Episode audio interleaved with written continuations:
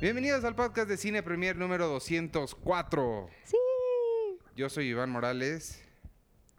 Y aquí Yo soy. este- Ah, ah, ok. Aquí es como. en- es ¿Estás- como cuando es un dúo. Ah. Les estás gritando muchísimo a los podescuchas. Ay, Ah, perdónenme. Ándale ahí. Es que a veces no sé si tengo que acercármelo. Es que a veces me has dicho que me lo acerque. Y a veces no. Hoy es una de esas veces en las que no. No es nombre de tu sextape, pues sí. Sería un sextape muy aburrido si el título es Hoy es una de esas veces en las que no. Oye, es una de esas veces. No, sería. A veces que me pides que, que me lo acerque. Ay, qué horror. Ya ves que me han hecho, en quién me han convertido, qué clase de persona soy ahora. Y no está Arturo. Mira, si quieres, que, si quieres que te explique por qué el volumen varía tanto, es porque usualmente usamos unos splitters en esto Ajá. que hace que en una entrada entren dos micrófonos. Pero ahorita como solo estamos tú y yo, está entrando directo. ¿Por qué yo no me escucho en mis audífonos? Ah, ¿por qué no están conectados? Es que, mira, este hoyito eh, es para que tú pongas el palito que tiene el tuyo, se mete en este hoyito. Igual el nombre de tu sextape. ¿Ya ves qué me has hecho? Sí, pero tampoco toda la vida puede ser un nombre de Ay, ay, nada más porque lo digo yo, pero no fuera ustedes, o sea, no puedes ni hablar porque ya hay tres nombres de tu No, sextape. es, es porque pues ya pasaron dos, pues ¿cuántos vas a hacer? No, no se vale que a mí que a mí me limiten los nombres de tu sextape y ustedes lo hacen todo el día. ¿Ya dijiste tu nombre?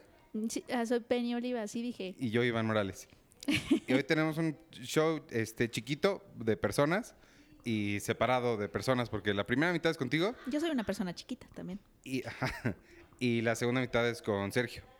Arturo está en Cuba, sigue en Cuba, Cubanderas. Uy, sí, sí, esto es una cubanderas. Ah, ya que no te acordabas de ese anuncio. Oye, la gente estaba muy interesada. Esto no te va a tocar los comentarios porque ya los leí con Sergio, Oh, pero la gente, una, la, la pregunta más preguntada, Ok. la pregunta más preguntada, la pregunta más hecha, Ajá. la semana pasada fue, ¿qué estaba calentando Penny en su microondas? Ay, ya sé, y me llegaron varias por Twitter. Todo el mundo estaba intrigadísimo para saber qué estabas calentando. Y sabían, ¿cómo supieron que era un microondas? Ah, porque todos nacimos en el siglo XX. Pensé que se iba a poder confundir con otra cosa, una nave espacial, algo así. Claro, esas eran las opciones. Era una nave espacial o un microondas. Eso se llama la navaja de Occam y es eh, la, la respuesta que, que más fácil es usualmente la correcta. Ah, pues sí, era un micro. Pero ¿qué estaba calentando? Creo que era mi comida o tengo un cojincito de arroz que sirve para dolores musculares y, y, pues estaba en mi casa, estaba trabajando desde casa, por eso no pude estar aquí. Porque tenías dolores porque tenía musculares. justo dolores musculares. Y este. Ah, los podescuchas van a pensar que sí estoy hecha como de cristal, porque todo el tiempo o es la vesícula o así. Solo estoy pasando por malos años, amigos, por no cuidarme en mis 20 Y si tú tienes 20 años y veintitantos, cuídate y duerme bien y no desayunes ni comas ni cenes papas a la francesa. O sea, cosas como muy de sentido común que a mí me fallaron, que ahora tengo dolores musculares. Entonces, se me hace que era mi cojincito de arroz. Todo, todo el mundo debería tener uno, de hecho. De hecho, sí, esa es mi cosa favorita. Esa es mi cosa favorita en la vida. Ahora, la ese cosa es que cojincito de arroz. no todo el mundo anda por la vida sufriendo de dolores.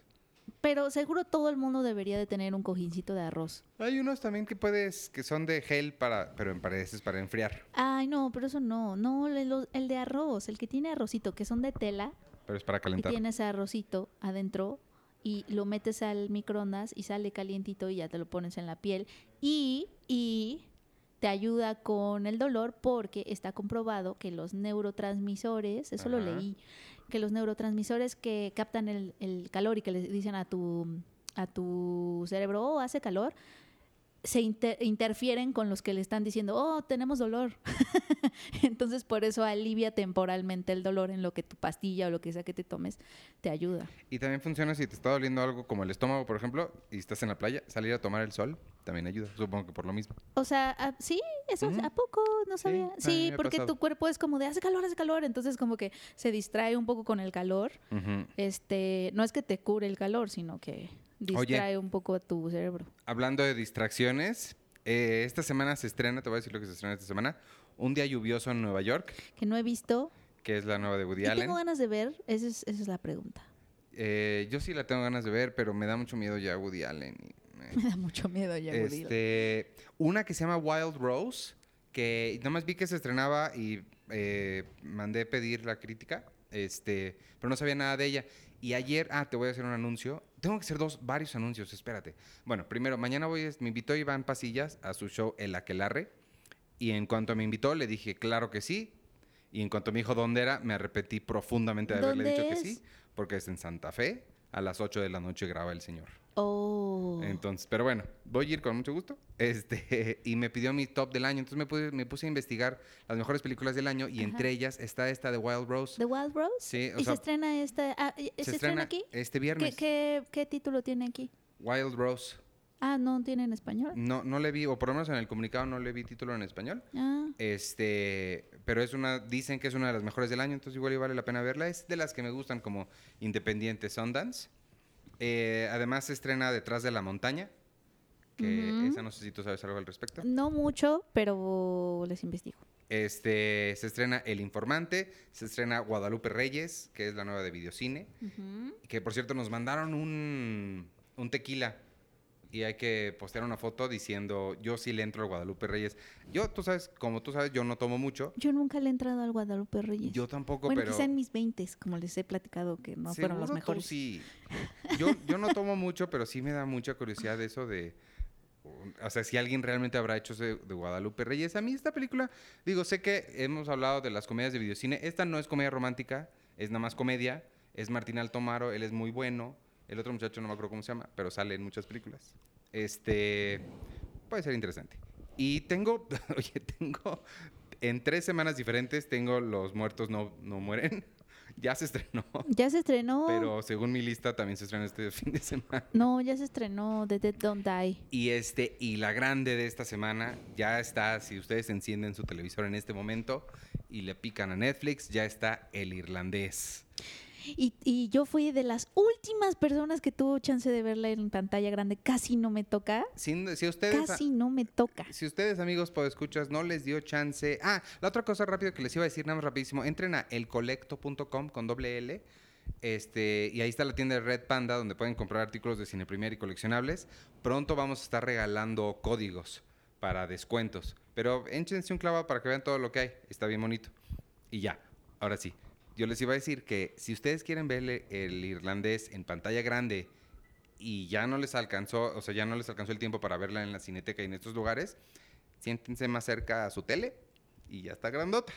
Ay, pero obviamente no es lo mismo, pero sí. O sea, qué lástima que no se puede ver todavía más tiempo. O sea, yo sí creo que es una lástima. No, sí es una lástima que no se pueda ver más tiempo y que no sea, llegó en 35 Lejos del debate de si sí estás a favor, no, sí, sí es un, sí, yo creo que sí es una lástima. ¿Qué te pareció? Porque además la viste Me gustó mucho. a es- las 3 de la mañana. Es que era el único horario ya disponible en la Cineteca, pero es que mira, te voy a contar la aventura, porque llegué, me metí a la sala, eh, era, el- era, era a las 8, pero sí era de salir a las Pero 11. sí me habías dicho al principio que era a las 9, ¿no? Sí, pero después vi que era a las 8. Ok. Ah, después vi que era a las 8. Ujú. Y después, este, ah, bueno, pues llego a la cineteca, entro. A los 20 minutos de la película empiezan a sonar las alarmas de incendios dentro de la sala. Esas que son tip, tip. Y además son como parpadean luces blancas parpadeantes. Tip, tip. ¿Cuánto tiempo llevabas de la película? 20 minutos. Y entonces como que no sabíamos qué hacer, pero luego Ajá. ya vi que la gente se empezó a parar y, ah, o sea, ya te entra el pánico, ¿no? Sí, no, claro. En estos tiempos Pero menos no era la de sismo. todo el mundo eh, no era la de incendios este todo pero bueno también Sí, miedo, claro, ¿no? claro. Este, todo el mundo salimos así horrible y estuvimos un ratote afuera y yo dije chale se me hace que ya me perdí o sea si sí pasó algo en la cineteca ah porque además sales con miedo de qué pasó no Claro. ¿Qué, qué está pasando no sé qué estuvimos ahí como unos 20 minutos, de ahí habían pasado otros 20 minutos afuera esperando a ver qué, qué, qué fue lo que pasó y que yo dije, chale, ya, o sea, o sea, si sí hubo un incendio, qué lamentable, pero también ya me perdí la película, o sea, era el único horario que había, ¿sabes? ¿Sonó en todas las salas o nada más en la tuya? Creo que, creo que sonó en varias, pero no en todas, Híjole. porque después nos dijeron que había sido falsa alarma. Ok. Entonces, pero ya sabes, de todas maneras entras como... Sí, no, claro. Entras como con miedo a la sala porque me imaginé así los titulares de los periódicos en 30 años explicando lo que pasó ese día en la cineteca y, Y les dijeron y- que y les regresaran. dijeron que regresaran a la sala y ellos regresaron, ¿sabes? Estuve pensando en eso mientras entraba a la sala como y entonces en lugar de sentarme en mi lugar que estaba como en medio, me senté en la esquina, o sea, porque había todavía eh, asientos vacíos. Entonces agarré uno de la esquina para por, Por si sí estaba cosa. pasando algo. Entonces ya la vi en un peor lugar del que del que había comprado porque estaba ya muy nerviosa. Ajá. Y además tenía el azúcar baja, ya sabes, Ah, mis caray. achaques. Entonces me sentía realmente mal. Y aún así, ah, y a los, ya, la volvieron a empezar. Bueno, no la volvieron a empezar, sino que retomamos en donde nos habíamos quedado. Y a los 20 minutos volvió a sonar la alarma de los incendios. ¿Otra Vol- vez? Otra vez. Nada más que, pues yo sí me, medio me paré, pero esa vez sí entró el señor rápido diciendo, no, no, eh, vuelve a ser falsa alarma, disculpen, no sé qué. Y otra vez medio la tuvieron que regresar para lo que nos No habíamos perdido. Así estuvo. Pero a pesar de todo eso, qué buena es. Sí te gustó.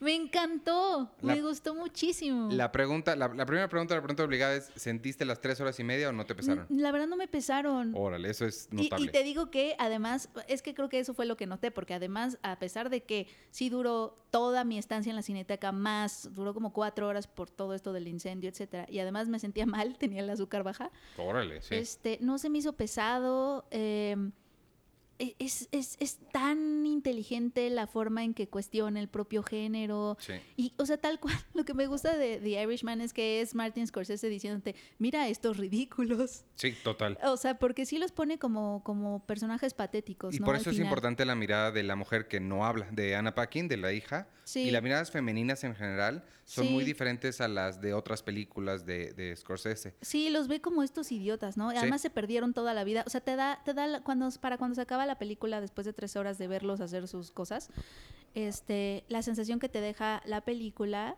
es, y es intencional, es, se perdieron de toda la vida. Sí. O sea, to- hubo toda una vida pasando alrededor de ellos y ellos ni en cuenta. Eso, y para mí fue muy poderoso, el, eh, bueno, el mensaje que yo entendí, o uno de los mensajes que entendí es, además de ese, o sea, de, de sí, pasó todo esto mientras ustedes estaban ahí haciendo quién sabe qué, es también un poquito como, como más macro, como un poco el, ustedes son los que están liderando el mundo y esto nos están dejando, o sea, Sí, esto es los- su legado. Lo están haciendo súper mal. Sí, eso es lo que yo, yo, yo también noté mucho, como el, el- lo que, lo que dice este Scorsese. Me llama mucho la atención que, este, que lo, lo- lo repetí ya antes, digo, ya lo dije antes, lo voy a repetir, que es, eh, me gusta mucho que es el Scorsese de silencio haciendo una película de gangsters, que es muy reflexivo, que es muy eh, consciente de lo que está haciendo y de lo que está diciendo. Sí, sí, sí, totalmente. A mí me gustó mucho eso y también me gustó que el personaje de Martin Scorsese, de Martin Scorsese, de Robert De Niro, bueno, Joe Pesci, ¿qué pasa, no? Con él. Sí, te digo. Está muy bien. Sí. Eh, Al Pacino, siento que está muy bien, pero es Al Pacino, ¿no? Sí. O sea, como... "Ah, eh, ah". O sea, como que es el... Robert De Niro también está increíble. Me gustó mucho que el personaje de Robert De Niro sea este hombre súper inconsecuente. O sea, no es como el líder, no, es- no, no es eh, Corleone, ¿sabes? No, es que todo el Es- tiempo y todo el tiempo está tratando de demostrar yo importo, yo importo y mira lo que hice y soy eh, este es, o sea, Esta persona gris absolutamente. sí y que es algo que se demuestra mucho. yo no he leído el libro, pero sé, o sea, al hacer el artículo de la investigación en su libro ya te había comentado que el- mucha gente lo ha criticado porque le han dicho el Forrest Gump de la mafia. Porque él, eh, Frank Sheeran, se insertó a sí mismo en muchos lugares donde su presencia es muy dudosa. Uno de ellos, el más clave que Scorsese inteligentemente dejó fuera, es que según Frank Sheeran, él fue a Milwaukee o no sé dónde, recogió unos rifles y los llevó a Dallas. Y te da a entender, en 1963, te da a entender que son los rifles que, o uno de los rifles que usó Lee Harvey Oswald para matar a Kennedy. Ah, claro. Bueno, sí se ve, ¿no? Que va a dejar esos rifles. Pero nunca lo, no, no me acuerdo si no se ve lo, o no, no pero lo no es... O sea, nada más se ve como que va a dejar los rifles sí. y pasa lo que tiene que pasar, pero no lo... No, según yo no, hacen hincapié en eso, ni, ni- No, no hacen hincapié. Sí. Entonces, e- eso se me hace. Sí. Él es un personaje que se eh, agrandece, a- se engrandece a sí mismo. O trata, ¿no? O, Ajá. o- o tiene una idea de la gloria o de lo que importa muy desubicada, Sí, ¿no? Como cualquier hombre gris. Sí, sí. Y, y, y, y creo que lo que más impacta es que tú conoces a esa persona. O sea, la has visto. ¿Es parte de tu familia? ¿O es tu amigo? o es tu tío o es, ¿sabes? Como conoces a ese hombre. O sea, ese prototipo de hombre que está interpretando Robert De Niro, esta persona pues gris, pero un poco atrapada en sus creencias y un poco atrapada en lo que, o sea, quiere trascender y lo hace de una forma tan equivocada. Sí. pero, pero para él era la única forma que él veía que se podía, ¿no? Porque hay una plática que tiene, este, una de las pocas veces en que las, las hijas pues hablan, una de ellas que no es Anna Paquin, sino la otra chica, la güerita, le dice, papá, es que pues no podíamos decirte nada, o sea, no sabes cómo fue para nosotros. Y él, él contesta muy seguro, pero pues es que yo las estaba protegiendo de todo lo malo del mundo. Y es como, pero tú eras lo malo del mundo. O Sí. sea, Sí, sí, exactamente. no, es como, tú eras quien, tú eras lo malo de nuestro mundo, ¿no? Y, y, pero según él las estaba protegiendo y no sé, se me hace muy, muy inteligente la forma en la que explora el tiempo. Y lo que también, la otra cosa que a mí se me hizo muy interesante comparándola con Goodfellas, que la acabo de ver hace, para, en preparación para el otro podcast donde me, invita- me invitan a muchos podcasts, ¿eh? Y luego me regañas a mí Estoy por estar en otros. No, estoy tratando de alcanzarte a la cantidad de podcasts que haces tú. Yo solo hago dos. No, y ya me dijiste que vas a hacer otro con no sé quién. No. Y eh, Cine Garage. Dijiste que vas a ir a Cine Garage. que pero solo a- es una vez. quién sabe qué. Bueno, este, fui con Carlos del Río a hablar del cine de Scorsese y Robert De Niro. Ah. Y volví a ver Goodfellas y al rato lo, lo- se lo comento a Sergio cuando hablo con él, porque estoy con, él en el futuro, pero esto sucedió en el pasado, de lo chistosa que está Goodfellas. Yo no me acordaba lo, lo cómica que era. Este... Y bueno, eh, ah, ¿qué te parecieron los efectos visuales? La rejuvenecización. Eh, Fíjate que me pareció este bien. Eh, no, no, me, no me hizo, no me saltó. ¿No? ¿Ni el cuerpo? Eh, no me estorbó. Eh, o sea, sí tiene como sus detallitos, pero no me estorba. ok. Eh, y creo que eso también habla de Martin Scorsese, ¿no? Y de su capacidad para narrar y para eh, enfocarte al narrative thread. Sí, definitivamente no estorba. O sea, el de Al Pacino sí está extraño. Ese, ese sí me pareció extraño. Ese fue el que más me saltó. Este. Ah, No me estorbó, no sentí que fuera perfecto, pero tampoco sentí que hubiera sido preferible que los interpretaran actores jóvenes, por ejemplo, Sí, que era la idea al principio. O sea, siento que sí fue una buena decisión dejarlos a ellos y explorar con el con estas posibilidades tecnológicas. Eh, o sea, sí, no me hizo extrañar otra decisión, pues. O- oye, y ahora que ya está empezando la temporada de premios, ¿cuántos le auguras?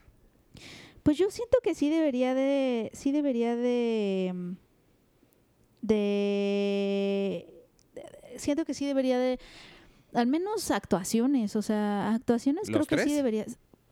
Yo- Joe Pesci y Robert De Niro, yo siento que deberían Sí, de ser los favoritos. Y pues como director sí estaría padre, Sí, director. porque la verdad y sí película. está muy bien. Ya, Sí. película también. Sí, y además, sí, es que, y es que tenía todo, o sea, cuando hablas antes de que se estrene tu película y atacas a Marvel, bueno, no atacas a Marvel, sino hablas honestamente de que te Sí. parece que, ¿no? Como hizo Martin Scorsese. Luego viene tu película, es como muchísima presión como para, ay, pues a ver qué, a ver tú qué haces, ¿no? A ver qué, a ver si haces, si tú sí haces cine. Y le- pero es que luego llega el eh, Irishman y es como de, pues es que Scorsese está No mucho más allá de cualquier no hay reto nada que podamos decir, o sea, como... No. Sí tengo muchas ganas de verla eh, ahora que se estrenó en Netflix. Creo que se va a beneficiar un poquito. O sea, si hay algo rescatable del hecho de no verla en cines, es que a mí sí las tres horas y media sí me pesaron un poco. Este, entonces, poderle poner pausa, ir al baño, agarrar algo de tomar, sí, sí es algo que yo sí agradezco en lo personal, porque a pesar de que yo no la vi en una sala como tú, normal. Digo que la viste en la cineteca, está bonito, pero yo la vi en una sala prácticamente privada, con reposets, o sea, sí era, ¿no? Allá en Nueva York. Y este, y aún así me pesó. O sea, sí, sí la sentí. Entonces, Pues fíjate que a mí no me pasó eso. O pues sea, tienes sí, un, un paladar más sofisticado. sí, sí me, me, sí me, por completo me metí a la historia y les creí todo. Es que le creí todo, absolutamente Ah, todo. O sea, sí, le creí, sí. le creí todo.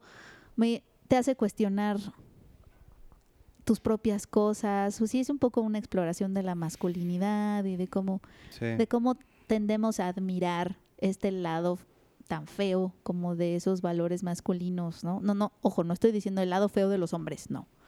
Esa es otra cosa de nuestra idea de masculinidad, o sea, ¿no? Este, esta cosa como de que es súper cool conquistar, tener, apropiarse, quitar, este, hacer algo sin consecuencias, o sea, como todo lo que lo que asociamos al concepto de potencia, Sí. de ser alguien con potencial, al- alguien admirable, alguien que hace cosas, alguien, ¿sabes? Como toda esta idea que, que se le atañe mucho a la masculinidad, ¿no? Sí.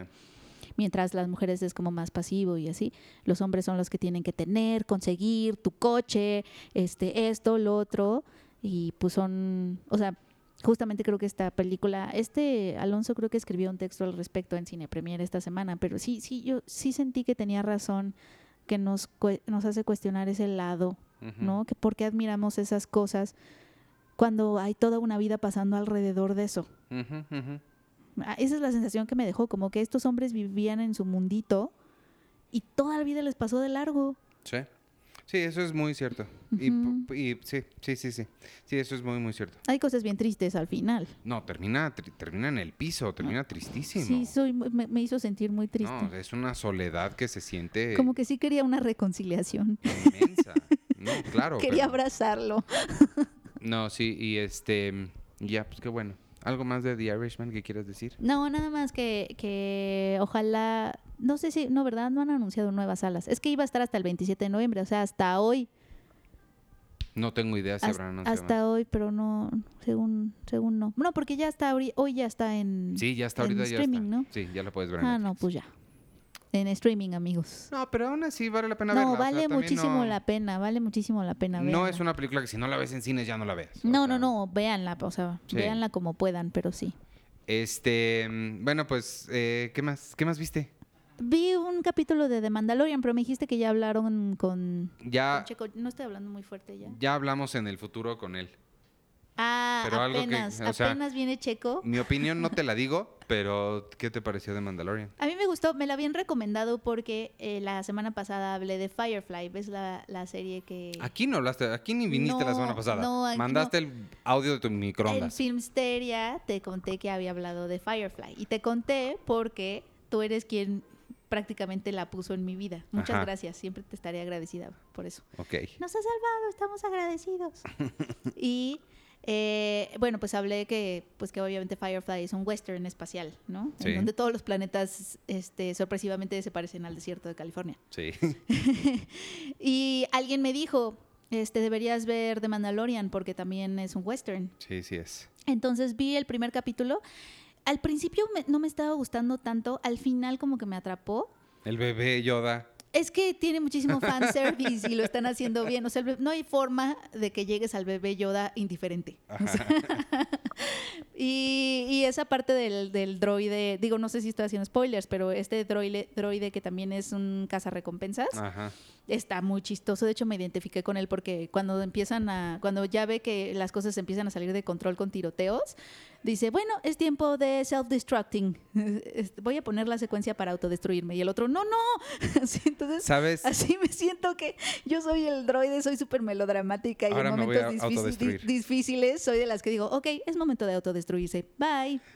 ¿Sabes de, de- ¿Sabes quién hace esa voz? ¿Quién- No te voy a decir para que se quede como. ¿Es de Firefly? ¿Es No. Alan Tudyk? No, no, no, no. no. Ah, es que él hizo una voz de... sí, por eso no podría ser él. Él- Su voz ya existe en el universo Star Wars. Ah. No, te digo después del aire, pero mientras que se quede como un teaser para los podescuchos, porque al rato Sergio lo revela la voz de ese androide. Sí, pero también el asunto es que quizá tenga que volver a ver el primer capítulo de Mandalorian porque lo vi, o sea, sí lo vi en circunstancias injustas para esa serie, porque lo vi des- después de aventarme todos los capítulos que me restaban de Firefly y la película que hizo Joss Whedon de Serenity. Firefly, Serenity. Entonces, estaba yo con el corazón muy roto porque ya no había más Firefly y entonces era como The Mandalorian fue sin querer mi rebound girl. Entonces siento que no es justo para The Mandalorian. Creo que debe de pasar un espacio de duelo entre yo y los westerns espaciales para poder ver The Mandalorian y ser justa. Mientras tanto, puedes empezar a ver Battlestar Galactica, puedes empezar a ver Doctor Who y este y, y al, al menos un par de Buffy y Dollhouse. Tienes que ah, tienes que hacerme más caso, niña. Este, ¿qué más entonces? ¿Ya nos vamos? Sí, ya. Entonces, Bueno, es- yo ya creo. ya contestaste lo de, la impor- pregunta importante era lo de tu microondas y Era mi cojincito de arroz. Todos cómprense uno ya. Y despídete para que venga Sergio porque tú y él no pueden estar en la misma habitación al mismo tiempo. Ay, no, Checo. Bueno, bye. Gracias por escucharnos, amigos. Ok. Bueno, bye. Bye. Y ya estoy aquí con Sergio. Hola, Sergio. ¿Cómo Hola, hola. ¿Cómo te llamas? Sergio, Sergio López. Esta es la segunda parte. Si todo sale bien, si todo lo estoy planeando bien como debo estarlo planeando, esta es la segunda parte del episodio. Pero ¿qué tal que es solo la primera y la única? Y la gente no sabe de qué estamos Ajá. hablando. Es más, eh, deberíamos entrar contigo diciendo, y por eso es que... Exacto, y por eso es que el capitalismo debe ser derrocado. ¿Cómo estás? Muy bien. Hoy en la noche te vas a dónde? Hoy ¿Nos voy, puedes decir a dónde te vas? o sea, de que sí, porque puedo empezar que voy de vacaciones a Londres. Ah, vas a Londres, al Ajá, menos. Al menos. Pero vas a una película importante. Voy a una película importante. Tenet no, porque esa ya pasó todo lo, lo- o sea, ya hablamos con Nolan y, Y esa ya la filmaron, Ya la todo. vimos todos. Ah, y demás. Si nos da tiempo, pues podemos hablar de Tenet, por supuesto. Ok, A ver, porque tenemos poquito tiempo ahora. Claro, ¿no? Entonces, si quieres, vamos a empezar con. Ah, pues ahorita acabo de terminar. Si, de Si todo salió si bien. todo sale según mi plan, acabamos de terminar una conversación con Penny de El Irlandés. Arturo sigue en Cuba. Entonces, está de él sí está de vacaciones. Este, ¿Qué te pareció el irlandés, The Irishman? Bien, lo, lo- lo cierto es que eh, en muchas películas largas, Ajá. normalmente entiéndase Avengers, entiéndase lo que Doctor Sleep. o- Híjole, ¿cómo le acaba de doler a Martin Scorsese Sí, que sí, lo mencionaras él en la misma oración que Marvel? Eh, de esas películas siempre se menciona, pues no la sentí tan larga o no sentí la Sí. duración tan larga. Yo aquí, o sea, yo creo que lo que te dije, a los cinco minutos de empezada, sí, o sea, sí sentí, sí dije, se viene lo bueno, jóvenes. Híjole. Porque sí son tres horas y media que, eh, o sea, sí lo dice, o sea, y creo que como a la hora y media dije, ah, pues vamos, vamos rapidito, o sea, voy a salir a tal hora. Ajá. Y dije, no, pues es que no estoy pensando la hora que me falta. O sea, no, estoy pensando que duraba dos horas y media. Son Sí, tres horas y media. o Son sea, tres horas y media. Y la viste en un cine. y la ve en la cineteca. Ajá. Y, y bien, o sea, la verdad es que sí, lo que me imagino ya dijo Penny y, y han platicado es que sí es, o sea, Scorsese, o sea, como, siendo Scorsese. O sea, si hablamos de las películas previas que ha realizado, sigue estando muy, muy al tope, sigue, sigue dando un trabajo muy, muy loable. Creo que The Wolf of Wall Street, eh, La Isla Siniestra, las películas que ha hecho en esta en este siglo, Ajá. pues, o sea, no hay ninguno que salvo Hugo, no hay ninguna que Creo que yo ni vi Hugo. No vi Hugo y no vi Silencio. Silencio ah, que- Silencio yo tampoco lo he visto. ¿Ves? Y esa la produjo el mexicano Gastón Pavlovich. Gastón también. Pavlovich. Este, yo, a mí lo que, lo que, que- lo que sentí mucho con el irlandés, y quiero ver si a ti te pasa lo mismo. Digo, sé que no es, que es lo que puse en el texto en la revista, sé que no es un, un final, ni para él, ni para el cine de gangsters, pero siento que es una película que podría funcionar como un final. O sea, si fuera esta la última película que hace Scorsese, o la última película que se hace sobre gangsters, siento que sería un buena, un, como un buen resumen, como un sumatoria, como un esto es lo que aprendimos. No sé si tú lo sientes así. Sí, de, eh, mm, y de hecho creo que lo, lo- lo siento mucho, además, en la última toma de la película. Ajá. Que no, no, es- no vamos a spoilear nada, tampoco es que es, es- es una toma así súper wow. Pero sí está padre que, que cuando la vean, eh, le- como que le presten atención a esa última toma, porque precisamente es este, es este cierre de- del cine de gangsters, este, este cierre de la dupla Scorsese-Robert De Niro, que Sí. probablemente no vayan a repetirla, o quién sabe. No, está difícil, pero. Pero, pero sí, o sea, sí siento ese, ese, esa carta, carta de despedida. Ajá, como un poquito como una, ajá, como una carta de despedida. A mí, sobre la duración, yo sí la, sí la sentí. Sí, es que aquí es donde está feo porque donde sí agradeces un poco que esté Netflix porque le puedes poner pausa al menos y pararte y sacudirte y ir por algo de tomar, ir al baño. Pero, o sea, fuera de eso, sí, o sea, sí, sí, sí me hubiera gustado que fuera un poco más corta y siento que sí le pudo haber cortado. También creo que me pasó lo mismo con Casino. Acabo de ver Casino hace Mm. tres, cuatro días. Este, sí también creo que se engolosinó demasiado. Hay todo un cacho en el medio que le puede cortar sin problemas. Siento un poquito lo mismo con The Irishman, pero pues como miniserie, digamos, de son tres capítulos de 40 minutos, no está nada mal, ¿no? Sí, no, y además, o sea, todos nos hemos echado maratones que cuatro o cinco horas. Sí, la cosa es La, cosa es que le podemos poner pausa Exacto. O sea, es poder tener esa pausita para hacer algo. para hacer algo, para ir por tu comida, lo que sea. Sí, distraerte tantito. Irishman, pues no tiene esas pausas. No, nada. Y sí requiere mucha atención. ¿Qué te pareció Anna Paquin, que no habla? Anna Paquin, sí, ah, o sea, me gustó que no hablara en el sentido de que su personaje así lo exigía, porque su personaje, pues no tiene como comunicación con su papá, no tiene como este... Le tiene cierto... mm, Odio no. No, Mm. pero sí es como. No, no sé cuál, cuál, cuál sería la palabra, pero resentimiento quizá. Ajá. Ajá. Eh, y ella no habla y... O sea, eso, eso está muy bien. Que sea Anna Paquin, pues es como desperdiciar. Digo, tampoco Anna Paquin está a un nivel Meryl Streep. Como no es ganadora del Oscar. O sea, sí, pero a los ocho años, creo. Pero, pero, o sea, está bien. O sea, bien, me gustó. Entiendo que a algunas personas, pues sí les pueda molestar que no hablara, Ajá. siendo Anna Paquin, pero es su personaje. Yo, lo, yo, exacto, yo lo sentí muy lógico. Se me hizo muy Ujú. lógico que no hablar. Tiene un solo diálogo y es un diálogo que creo que es muy razonable que ese sea su único diálogo. Me hizo mucho sentido. Y la otra es los efectos visuales. Eso Sí. que el, el rejuvenecimiento. Escuché hace poco que alguien decía en otro de los podcasts que escucho que era el mejor uso de esa tecnología de rejuvenecimiento que había visto. A mí se me hace que no ha visto muchas películas porque Ajá. A mí sí me hizo, ah, sobre todo con el cuerpo, la- la- esta escena en la que se golpea al, al- a una Un- persona fuera de una tienda, Ajá. sí se le ven los 70 años de Robert De Niro, Sí, sí, sí. ¿no? Sí, a mí no me, no me saltó tanto, me saltó un poquito al principio, pero ya después eh, tú decías que nunca vemos a los actores de su actual edad. Según yo no, sí. O sea, todo el tiempo es o rejuvenecidos o, o envejecidos. Ajá. Eh, eso sí me sorprendió. Y no, no, no me saltó, no me salta esa parte. El mejor rejuvenecimiento, no sé, porque ahí está, en un sentido está Will Smith con Gemini Man.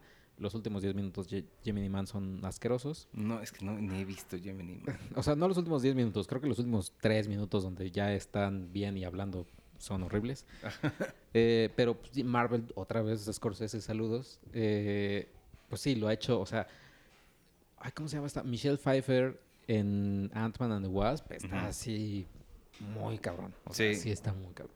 Yo creo que también, a mí, de- de- mi favorito rejuvenecimiento, creo que tiene que ser el, no sé si fue el primero que vi, bueno, no, porque Tron vino a Tron. Sí, Tron el legado fue el primer- Hablamos primerito. que fue el primero o de los primeros. Pero sí, no, entonces no fue el primero que vi, pero definitivamente fue el que más me, me llamó, la- me gustó, me llamó la atención y sobre todo me sorprendió porque no me lo esperaba. Fue en ¿en qué película es que Robert Downey Jr. detiene la escena y Ah, en Civil War. es en Civil War?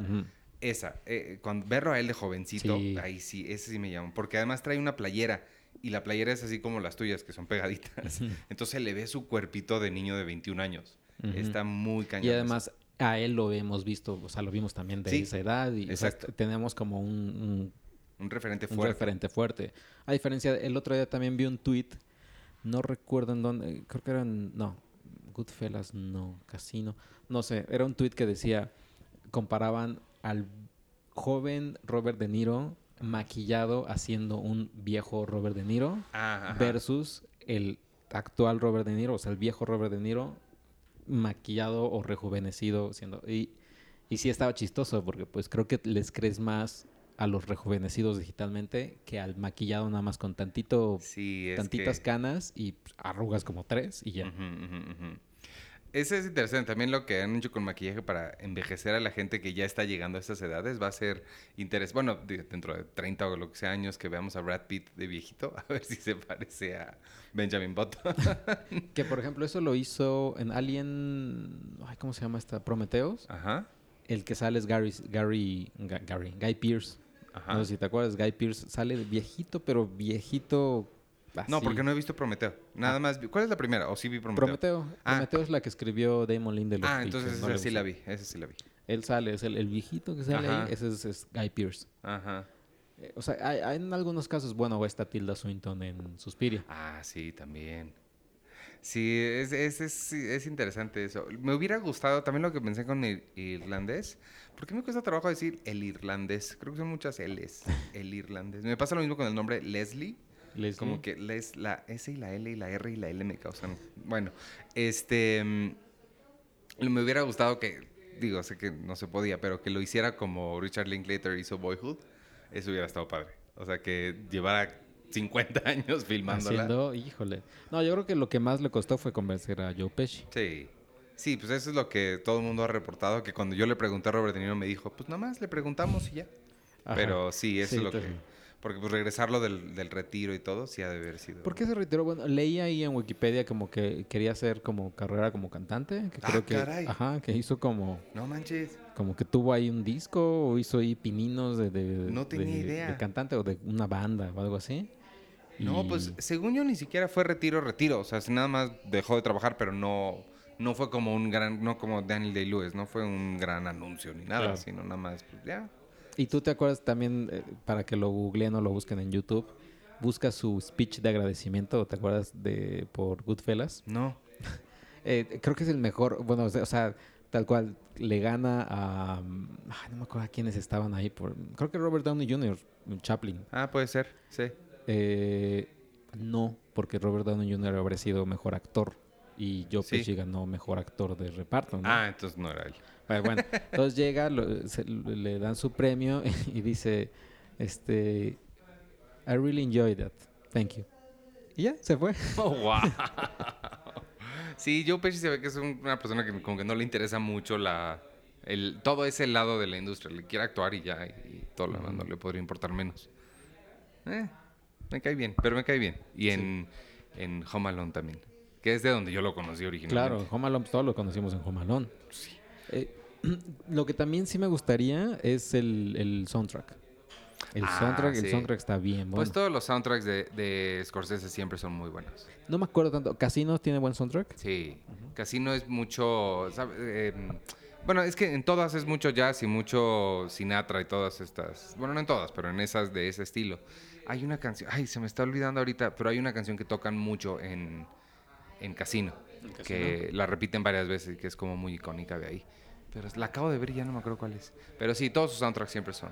Siempre son ¿Cuáles, padres. ¿Cuáles viste? O sea, recientemente Casino. eh, Recientemente, o sea, en los últimos cuatro meses, digamos, sí. este, vi eh, ¿cómo se llama? The King of Comedy, que me sirvió mucho para ver Joker. este mm, y Casino y Goodfellas ujú. y ya, nada más esas dos, esas tres, creo. Sí, no son las únicas que, que volví a ver.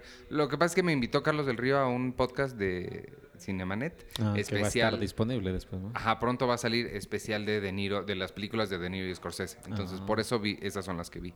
Ah, claro. que sí. se me olvidó por completo Cape Fear y empezaron a hablar de ella y yo, ay, en la madre, ni siquiera me ¿A- acordaba ¿A que poco era de existía. ¿Es de Scorsese Cape Fear?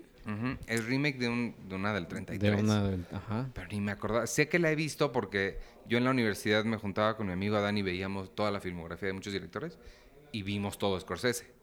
Y ahí la vimos, pero ya, o sea, des- debe haber sido 2003. Eh, ¿Brian De Palma hizo Scarface? ¿O quién hizo Ajá, Scarface? sí, es Brian De Palma. ¿Crees que se hayan puesto como, como de acuerdo estos amigos que son De Niro, de, de- este, de Palma, Scorsese, ¿quién más está en ese grupito? Francis Ford Coppola. Coppola y demás. De, a ver, vamos a hacer un remake de alguna que hayamos visto hace, o sea, de las primeritas. ah, sí. Porque está Cape Fear, Sí. Scarface, que también Scarface. es este remake. Ajá. No sé si, si Coppola hizo. No, pero algo. Coppola ha hecho muy poquito. Coppola realmente hizo la del Padrino y luego, ¿qué? Hizo... es- Apocalipsis ahora, ¿no? Apocalipsis ahora y la del Trouble, Rumblefish, o no sé cómo se llama. Y Jack, la de. Y la de Robin Williams. y ya, ¿no? Sí, Sí, tiene- sí, no muy mucho. ¿Quién sabe? Ha producido más. Oye, y hablando de cosas que produce gente que tiene conexión con Marvel. Vimos también una cosa que no debimos haber visto, porque Disney no quiere que la veamos aquí, pero nosotros logramos verla y vimos el primer... ep- Bueno, yo nada más vi el primer episodio, creo que tuviste más, No, eh, pu- puedo ver más, todavía no los he visto, pero puedo ver más. de El Mandalorian. El Mandaloriano. La nueva serie de Disney Plus del universo de Star Wars con Pedro Pascal, que me recordó mucho a Dredd porque Exacto, exacto. era eh, en Judge Dredd era quién era este Ah, Carl Urban. Carl Urban que nunca se quita el casco. En Dread, porque hay dos de, Dro- dos de Dread. No, la buena. La, ajá, exacto. Está Sylvester Stallone, que ahí hizo lo que quiso. Sí, esa no, pero Y- la de la, de Carl Urban está que- bien padre. que es de este. Annihilation Ex Machina. Alex Garland, Alex Garland. El él guion. escribió el guion. pero la dirigió a alguien que hizo ay, The Raid, ¿no?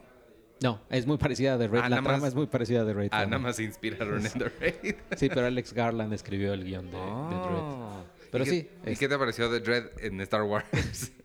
Eh, me gustó, me gustó, sí, lo que todo el mundo decía que era como un, un western, Un western. Y totalmente es un western. Sobre todo al principio, cuando arranca, eh, sí, dije, no, o sea, es que esto podrían traer sombreros en lugar de cascos y es tal cual el forajido que llega, defiende, no dice nada, o sea, muy, muy como el personaje de, de Clint Eastwood en, en todas esas, o incluso Harmónica en, en, en una vez en el oeste, que no habla en toda la película.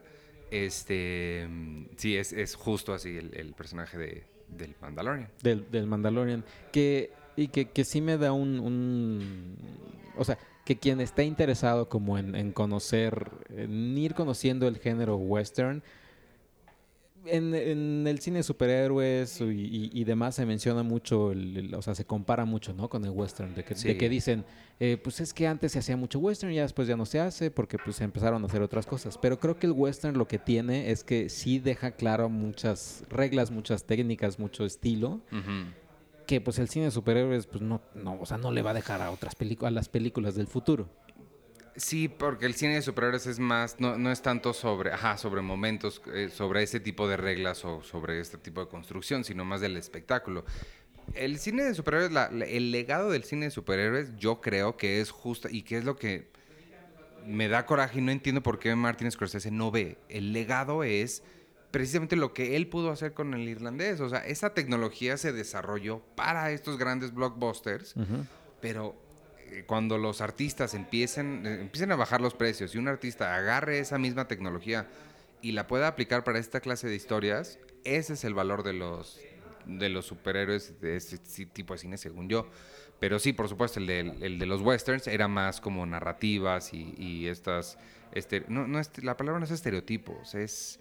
em, pues como lugares comunes. Hay una palabra muy clara que dice lo que quiero decir, pero no sé cuál es. Sí, igual. Pero sí, es... Sí, sí, sí, ah, sí, no, no son lugares comunes, pero sí son estas reglas establecidas Sí. y son est- escenarios que, que, o sea, que sí podemos conocer y que sí, ahora es que puede ser todo un universo compartido el western Sí. y sin, sin problema, pero que tiene, que, que tiene The Mandalorian, que tiene, por ejemplo, Logan, que también hace Ajá. poquito la, la he estado viendo, que es, es, o sea, es una historia al parecer muy sencilla, pero a la vez tú acompañas a este personaje en este viaje, que en, en The Mandalorian pues es este Bounty Hunter que lo vemos, como dices, llegando a esta cantina por un, por un este, por una recompensa de una persona, como Boba Fett también lo hacía, y, y ya después le dan otra misión, este, ¿cómo se Werner? Herzog. Werner Herzog, Eso está increíble verlo ahí. y le da su misión para que vaya por, por alguien más Ajá. que tiene 50 años y, y ya, o sea, o sea, no hay no hay más y después vemos a Nick Nolte también. ¿Nick Nolte? Es este es este que como chaparrín el, ¿A el- es que Nick está Nolte? es, es Nick Nolte, Wow, el que le dice, he hablado, no sé qué. algo así, ajá, y que le, le presta una de, le- de las bestias estas. Sí. Que a final de cuentas sí es un western, es lo mismo, ¿no? Es este Sí, total. Este Bounty Hunter que se encuentra con un viejo que le presta un caballo para irse a, a- a buscar a otra persona. Sí. Esa parte se me hizo un poquito caprichosa porque... O, nunca vi por qué era necesario que se fuera en uno de esos. Este, porque le dice, te tienes que ir en eso porque si no nunca vas a llegar. Y nunca me quedó claro por qué no podría llegar de otra forma. Pero está, y lo que me gustó mucho fue el robotito. El, el- el otro Bounty Hunter que es un robot, Ajá. bueno, un androide. Ese me gustó mucho. Que se supone es Taika Waititi, pero yo no lo escuché como Taika. Waititi. Ajá. Yo tampoco nada lo reconocí. Pero me gustó mucho el estilo, cómo dispara Cómo- para todos lados. Cómo dispara gira. para todos lados. Sí. Sí, los, y obviamente se ve que, eh, que, que John Favreau, que es la persona que está detrás de, de- de la producción y o de la idea, porque él no dirige estos episodios, o al menos el Ujú. primero, sí se ve que es alguien que, que está modernizado, que hizo Iron Man y que hizo estas películas, pero que él creció con un cine diferente, el cine de aventuras, el cine western, el cine demás, y, y, pues ahí está claramente. Sí, tiene los pies muy, muy bien plantados ahí. Y, y la otra cosa donde se demuestra es que tampoco tiene la gran trama. O sea, no, y los westerns son famosos también por eso, porque por eso a mucha gente le aburren, porque realmente no pasa nada. Como dijiste, la historia es muy sencilla. Y esta también, o sea, esta realmente no hay como gran eh, un plot o un gran momento ni nada, sino nada más es un poquito conocer las aventuras de, de este Mandalorian que habrá que ver qué sucede en el, en el futuro. Pero está padre. Sí, o que probablemente igual ese sea el camino que deba de tomar Star Wars, porque por ahí también aparecía una noticia de que si, si John Favreau mejor ocupe el lugar de Kathleen Kennedy de, de, de- de ser, de ser la, la cabeza de Star Wars, porque lo, ha hecho muy, lo, lo que ha hecho muy bien Kevin Feige con Marvel es darle un subgénero a cada Sí. superproducción de, de Marvel, ¿no? Guardianes de la Galaxia es esta aventura cómica espacial, eh, Civil, eh, Winter Soldier es esta película de espías, etcétera. Eh, Mandalorian es un- claramente un western. Sí. Y si deciden así llevar ese camino por todas las de Star Wars, que igual y parecía que lo iban a llevar con Han Solo, que le iban a hacer Chris Lord. eh, Comedia, ajá. Pero pues no. Sí, eso, eso no estaría mal, sí estaría interesante. La otra cosa que hay que mencionar es que, o sea, Star Wars siempre ha sido un western. Es que, acuérdate que Bueno, George sí. Lucas siempre se inspiró en, en, en Kurosawa y en el western para crear su ópera espacial. Entonces, tampoco está completamente fuera del lugar. Como podría ser en las manos equivocadas una comedia. Que, que no creo que Phil Lord y Chris Miller sean las manos equivocadas. pues creo que les hubiera quedado bien. Ah, la otra es, viste que mencionan, eh, no, no me acuerdo quién dicen, no, es que no vino a trabajar o algo porque es Life Day. Que Life Day es lo que celebran en el infame eh, especial de Navidad de Star Wars. ¿A poco? No, eso Ajá. no sabía. Eso es lo que. ¿Te acuerdas de ese especial que Sí, sí, todos sí. viajan a la casa de Chewbacca para conocer y no sé qué?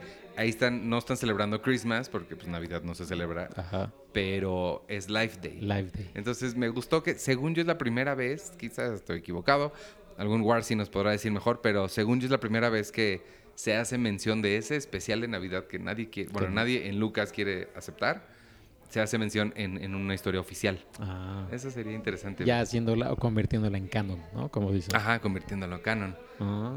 Que a ver si algún día sale la ver. Que dijo George Lucas, ah, según yo hace poco, o relativamente poco, abrió un poquito la puerta a que pudiéramos ver una versión buena. Porque ahorita la única que existe es una horrible en YouTube que se ve muy fea. Sí, sí, sí, grabado de tele. Ajá. Mm. ¿Algo más que quieras comentar? ¿O nos vamos a los comentarios? Eh, ah, de Mandalorian, no. Bueno, que obviamente lo que lo que hizo Disney es que, bueno, además Disney va a tener que ponerle un monumento a, a John Favreau, porque después de que les hizo, o sea, comenzó Marvel Iron Man, ¿no? Después este libro de la selva, que fue, guau. Después Lion King, que bueno, aunque no muchos les gustó, No, pero sí. la millonada.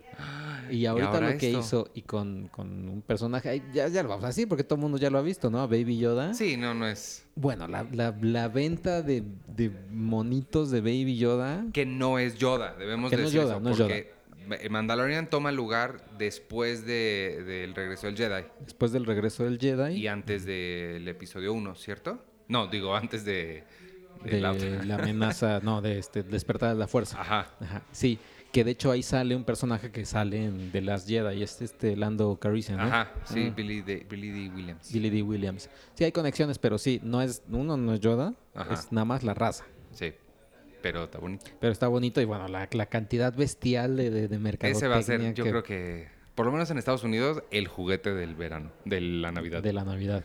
Oye, pero sí, ¿qué más puede hacer John Favreau? ¿Qué otra propiedad de Disney le pueden dar que esté como desaprovechadona y que él la pueda arreglar? Alguna de las que acaban de agarrar de Fox, Onda Blue Sky. No Wanda, eh, Alien, Depredador, este... Oh, sí. Avatar no, porque Avatar es de James Avatar es Cameron, James Cameron y nunca va a salir. Y nunca va a salir.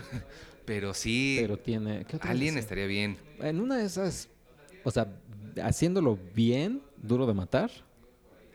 Pero es que duro de matar sin Bruce no, Willis. cuate, sí, sin no, Bruce Willis no es duro de matar. Sí, no, sí está difícil. ¿Y qué otras propiedades tiene Fox? Mm, Alien, Depredador. Los Simpson. Los Simpson. este, el Diablo viste la moda. Ándale.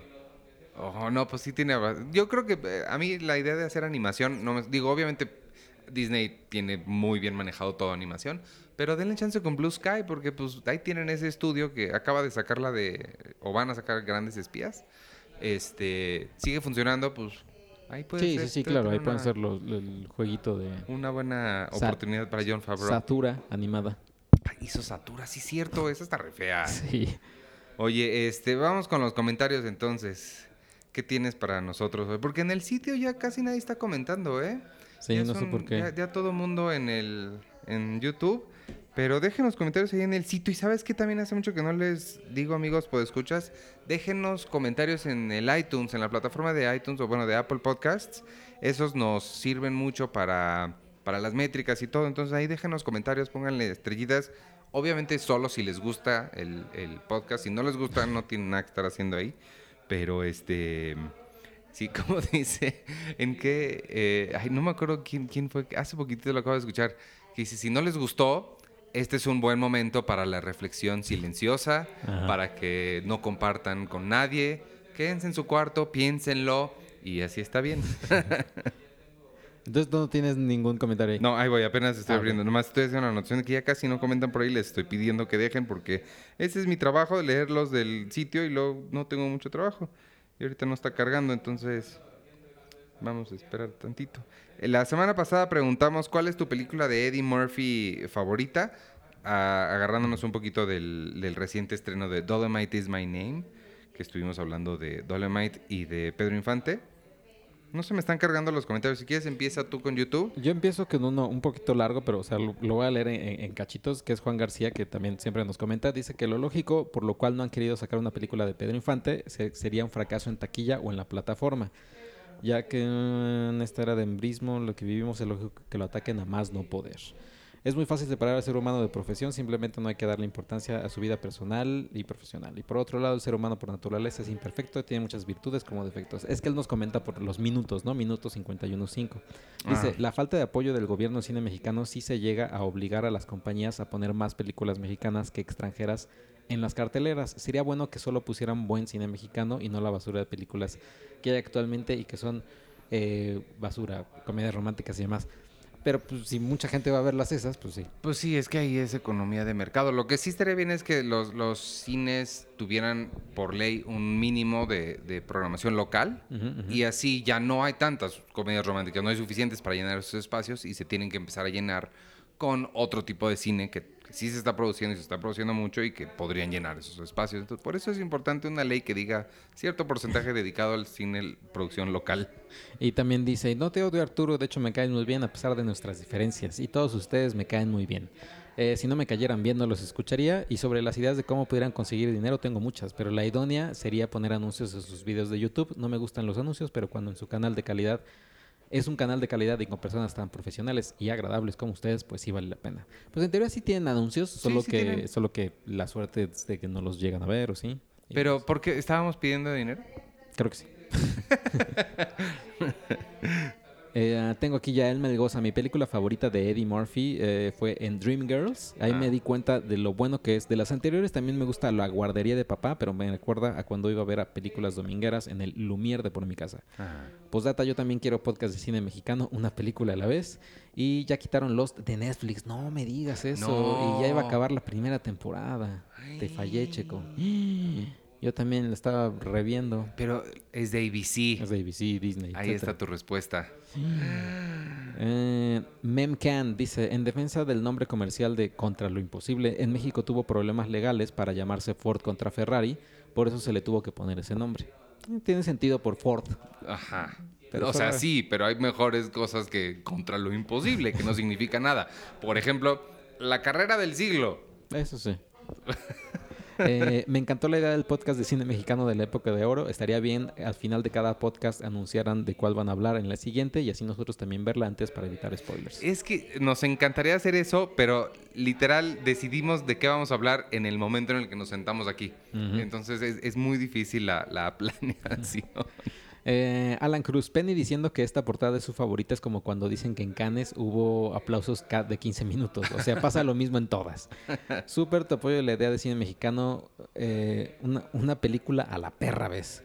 Y no tengo, no, te- no tengo una película favorita de Murphy, pero mi menos favorita es Norbit. Odiaba a la señora gorda. Uf, sí, Norbit es... Es que tuvo un bache, difícil. un bache como de que, ay, me gusta maquillarme y ponerme botargas de todo. Pluto Nash, sí, sí tiene ahí un par de... Ay, en los 90 creo En que... híjole. Sí. Cristian, sufrió. Cristian Farinango, igual me gustó la película de Cantinflas.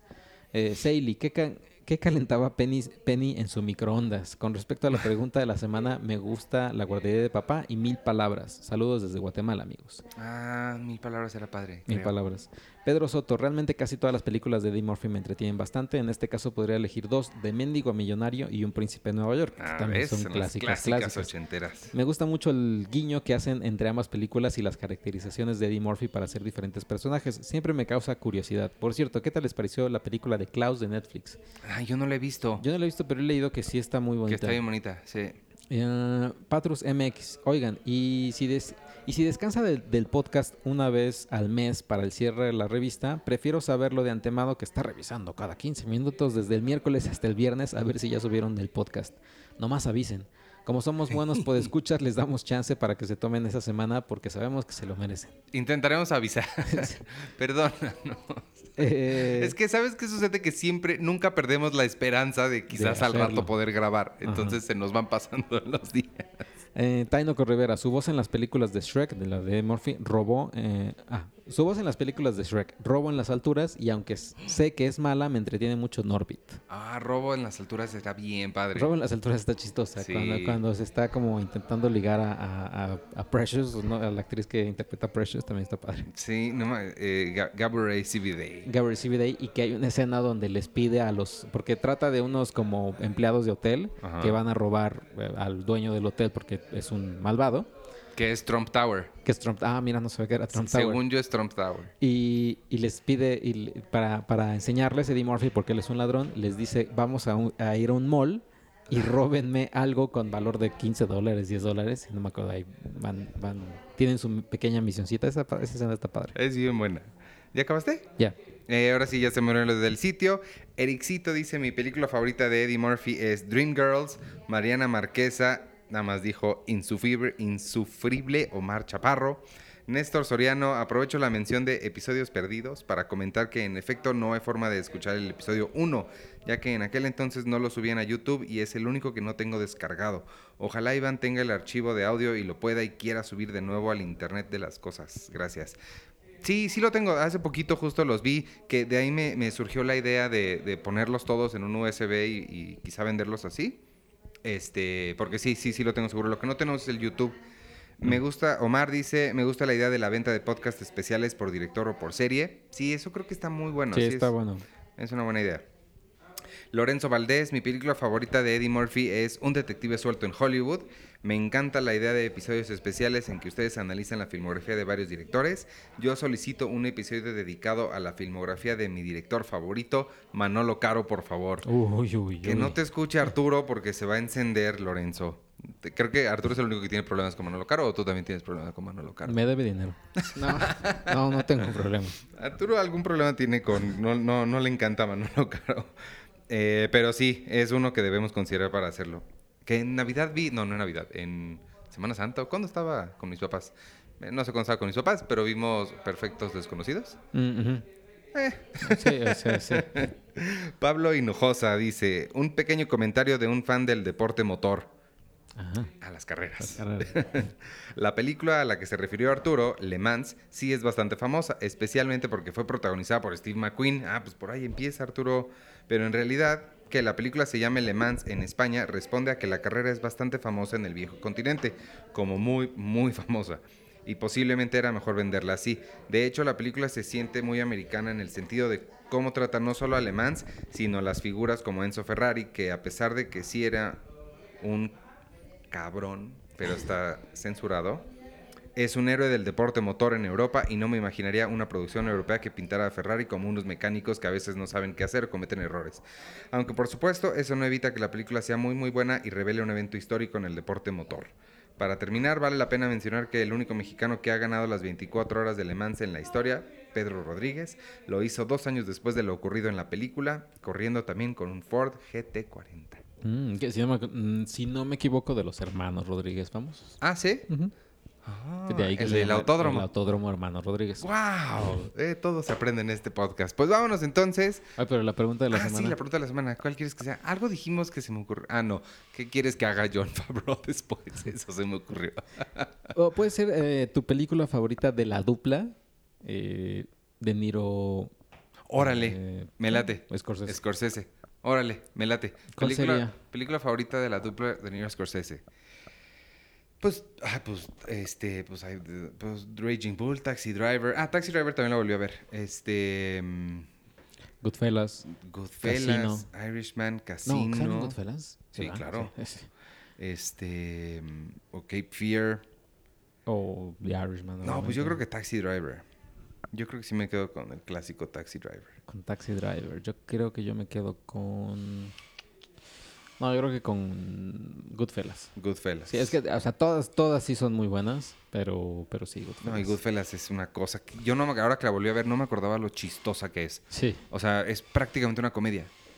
Está muy, muy cañón. no sé, no, recordaba y sí es bien padre.